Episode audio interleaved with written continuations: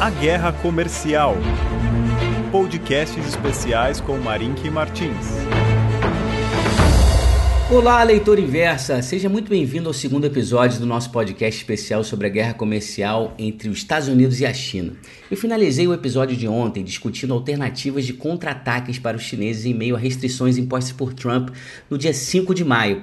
Curiosamente, Trump escolheu o 5 de maio, né? 5 de maio é uma data muito especial aí para os mexicanos, mas na verdade ela é muito mais celebrada nos Estados Unidos por expatriados dia de tomar uma cerveja Corona. Nesse dia se comemora a vitória improvável dos mexicanos sobre os franceses na Batalha de Puebla em 1862. Pois é, né? O Trump ele foi escolher logo o dia 5 de maio, em pensar que semanas depois ele iria virar sua mira justamente para os mexicanos mas vamos com calma, tô aqui meio paranoico aqui, vamos falar aqui realmente do que importa, que é a China nesse momento. E aí eu vou tentar ser mais direto. Vamos falar sobre, vamos falar sobre três alternativas de contra-ataque ao longo desse episódio.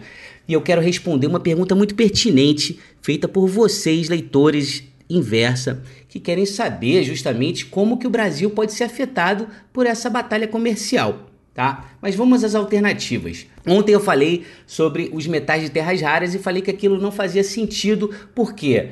Pô, a China não quer destruir um mercado que ela domina. A gente viu isso acontecendo aí com o petróleo. O petróleo foi para 140, né? Isso aí fez com que diversas, né, viabilizou a produção de petróleo pelo pessoal do gás de xisto. Isso daí fez com que o pessoal da OPEP perdesse mercado. O chinês não quer isso. Isso no longo prazo seria destrutivo, não faz sentido. Então essa alternativa foi a primeira e eu aqui atribuí baixa probabilidade para isso. Vamos para uma segunda alternativa. A segunda alternativa seria criar dificuldade para as empresas americanas atuando na própria China. E aqui vale destacar que os chineses, quando eles querem, eles conseguem realmente fazer um movimento nacionalista de boicote. Eles fizeram isso com o Japão, fizeram isso com, com os produtos japoneses em 2012, devido a uma disputa relacionada ao controle das ilhas de Senkaku, umas ilhas ali que fica ali um pouco acima de Taiwan, próximo ao Japão. Isso aí, né, os, os chineses se unem e realmente conseguem provocar e promover uma certa reação aí dolorosa ao oponente. Mas isso provavelmente também não vai acontecer dessa vez. Por quê?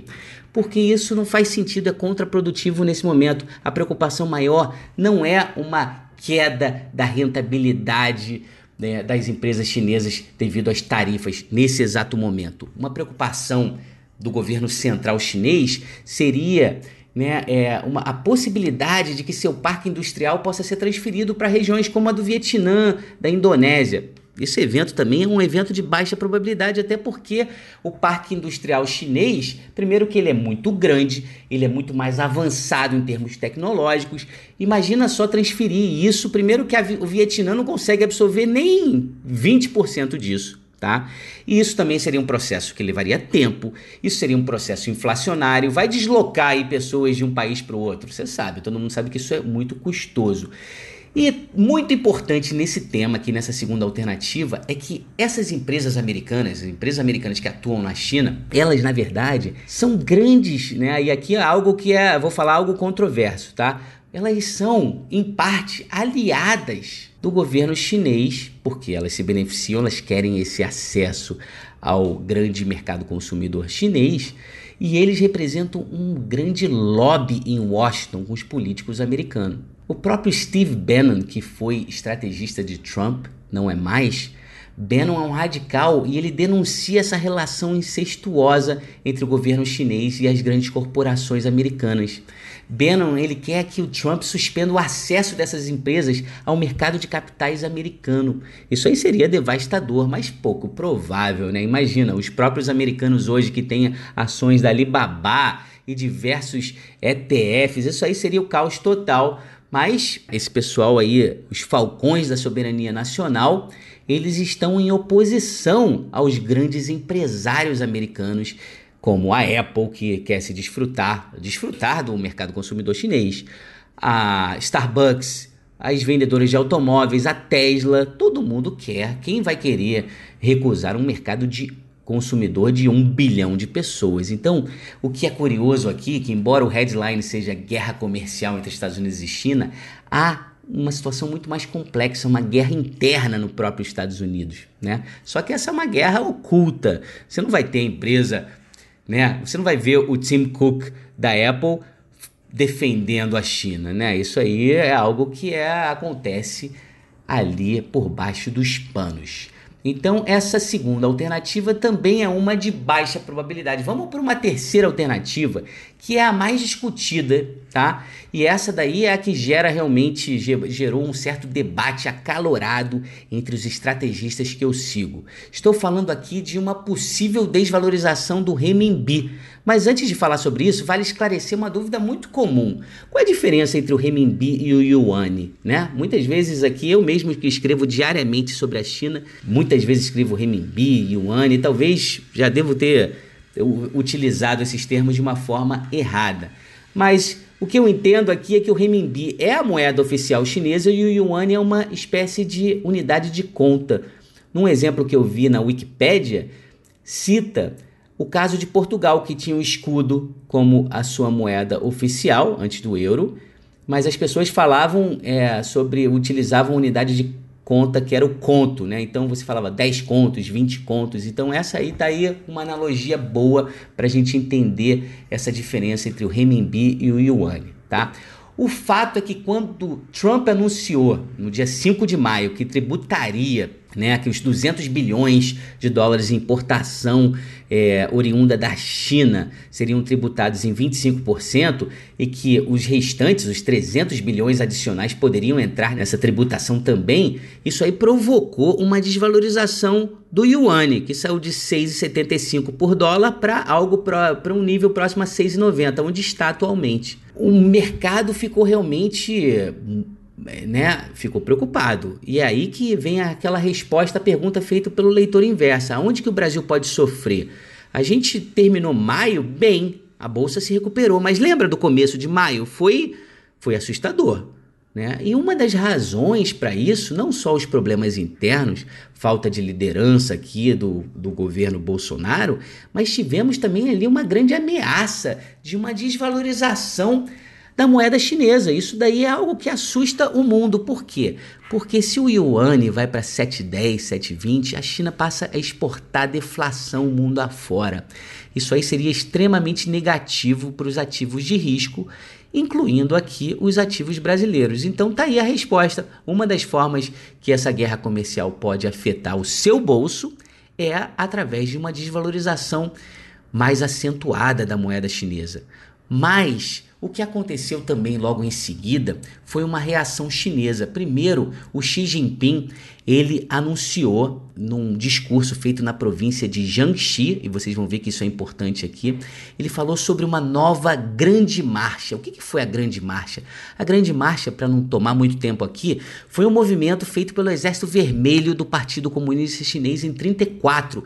Eles recuaram de um combate contra os Kuomintangs, que dominavam a China naquele momento, eles foram para as montanhas, vamos dizer assim, saíram dos centros, ficaram lá por muitos anos e só voltaram, só atacaram lá em 48, 49 e 49 foi a grande revolução chinesa em que o PCC tomou poder e Chiang Kai-shek teve que emigrar para Taiwan, tá? Então, isso daqui, a nova Grande Marcha, ela fez referência à Grande Marcha, essa Grande Marcha em 34, ela foi feita, ela foi na verdade liderada por Xi Zhongxun. Por que, que eu estou trazendo esse nome aqui? Xi Zhongxun foi pai de Xi Jinping, então Xi Jinping é um cara que tem essa história aí, tá? O pai dele foi o grande representante chinês que promoveu a Grande Marcha em 34.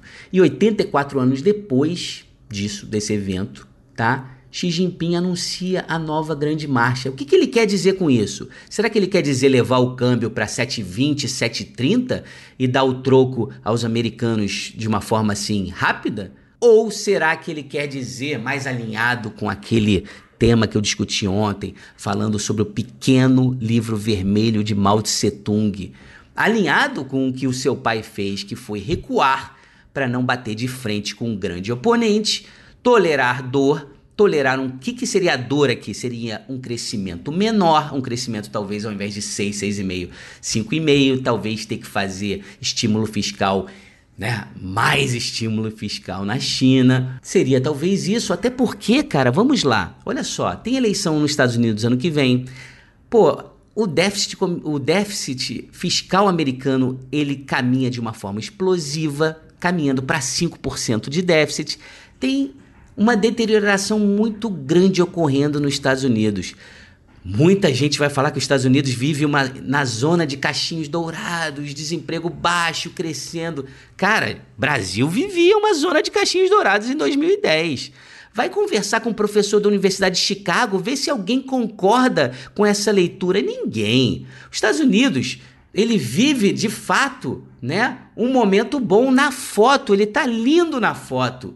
Mas para aqueles que realmente estão aí olhando mais à frente, se você tá ligado aí, você vê que Stanley Druckenmiller, tá? O cara que, né, um grande gestor que teve à frente daquela vitória lá do, do, do Soros, quando o Soros ganhou um bilhão de dólares contra o Banco da Inglaterra. Ontem ele anunciou que ele zerou a posição dele com o anúncio, com o tweet de Trump do dia 5 de maio. Então tem muita gente preocupada e o chinês de repente está olhando para isso e fala: opa, vamos recuar, que a situação pode ficar mais clara lá na frente. Então todo aquele projeto, ah, o projeto Belt and Roads, que tenta conectar, reativar a rota da seda, ligando a China à Europa e ao norte da África, o projeto Made in China 2025, que faz com que a China seja líder em inteligência artificial. Isso é algo que está em curso. A pessoa que mais sabe de inteligência artificial no mundo se chama Fei Fei Li.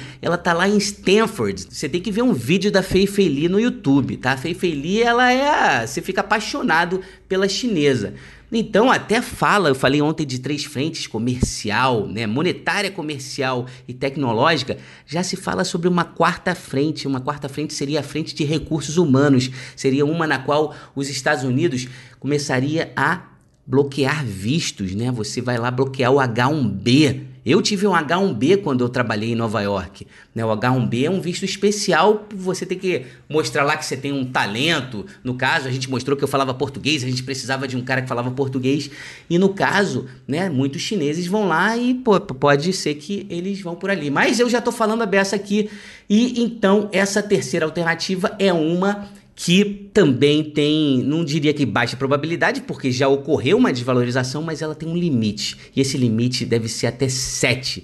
Esse foi um limite aí já estabelecido pelo PBOC, que é o Banco Central Chinês. Não, não estabeleceu isso oficialmente, mas passou essa mensagem, tá? Então a China, ela quer de fato internacionalizar a sua moeda. Ela não quer ficar refém dos Estados Unidos, tendo que comprar petróleo, minério de ferro, cobre, carvão, pagando em dólar. Ela quer fazer com que essas commodities sejam negociadas em sua própria moeda. Isso é um processo, isso é algo que você tem que ter paciência. Então, novamente aqui, eu posso pode parecer que eu estou torcendo para os chineses, mas não é o caso. Eu estou trazendo para você uma narrativa, uma narrativa discutida no livro Clash of Empires, o livro Choque de Impérios que eu traduzi, escrito por Louis Vincent Gave e Charles Gave, o livro do ano, tá? Anota aí e eu vou discutir muito, vou falar muito sobre esse livro. E a quarta alternativa aqui seria a venda do, de títulos do Tesouro americano, os treasuries. Os, os chineses têm, eles têm muitos treasuries, eles têm reservas de quase 3 trilhões. Uma boa parte está em títulos do Tesouro Americano e muita gente na mídia fala: ah, o chinês pode vender um trilhão aqui na verdade, é um trilhão, eles têm um pouco mais disso, de dólares em títulos do Tesouro Americano e provocar uma desestabilização do, do mercado americano, fazer com que a taxa de juros suba, tudo isso. Bem, os chineses venderam quase 600 bilhões desses títulos entre 2014 e 2016, venderam 20 bi por mês. E sabe o que aconteceu? A taxa de juros americana acabou caindo, caindo por outras razões também.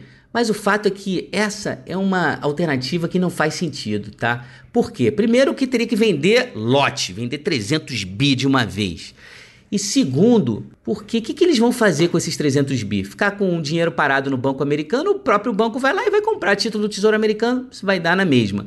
E outra coisa também é, você vai internar esse dinheiro, você vai promover uma valorização na moeda chinesa, o que vai tirar competitividade dos produtos chineses. Então, essa alternativa aí, os estrategistas atribuem como baixa probabilidade. Então, só para finalizar esse podcast que já está um pouco mais longo, eu falei de quatro alternativas: limitar a exportação de metais de terras raras, baixa probabilidade, dificultar a vida das empresas americanas atuando na China, baixa probabilidade, desvalorizar sua moeda, algo limitado aí, a gente falou sobre 7 yuanes por dólar, e a venda de treasuries, baixa probabilidade. Existem outras duas alternativas. E eu quero discutir essas amanhã, tá? Então, eu queria falar para você o seguinte, leitor inversa, se você gostou, Faz um comentário, faz uma pergunta, isso aí é muito importante para mim, isso me ajuda aqui a fazer um podcast melhor para você. Muito obrigado por sua atenção e até amanhã. Grande abraço.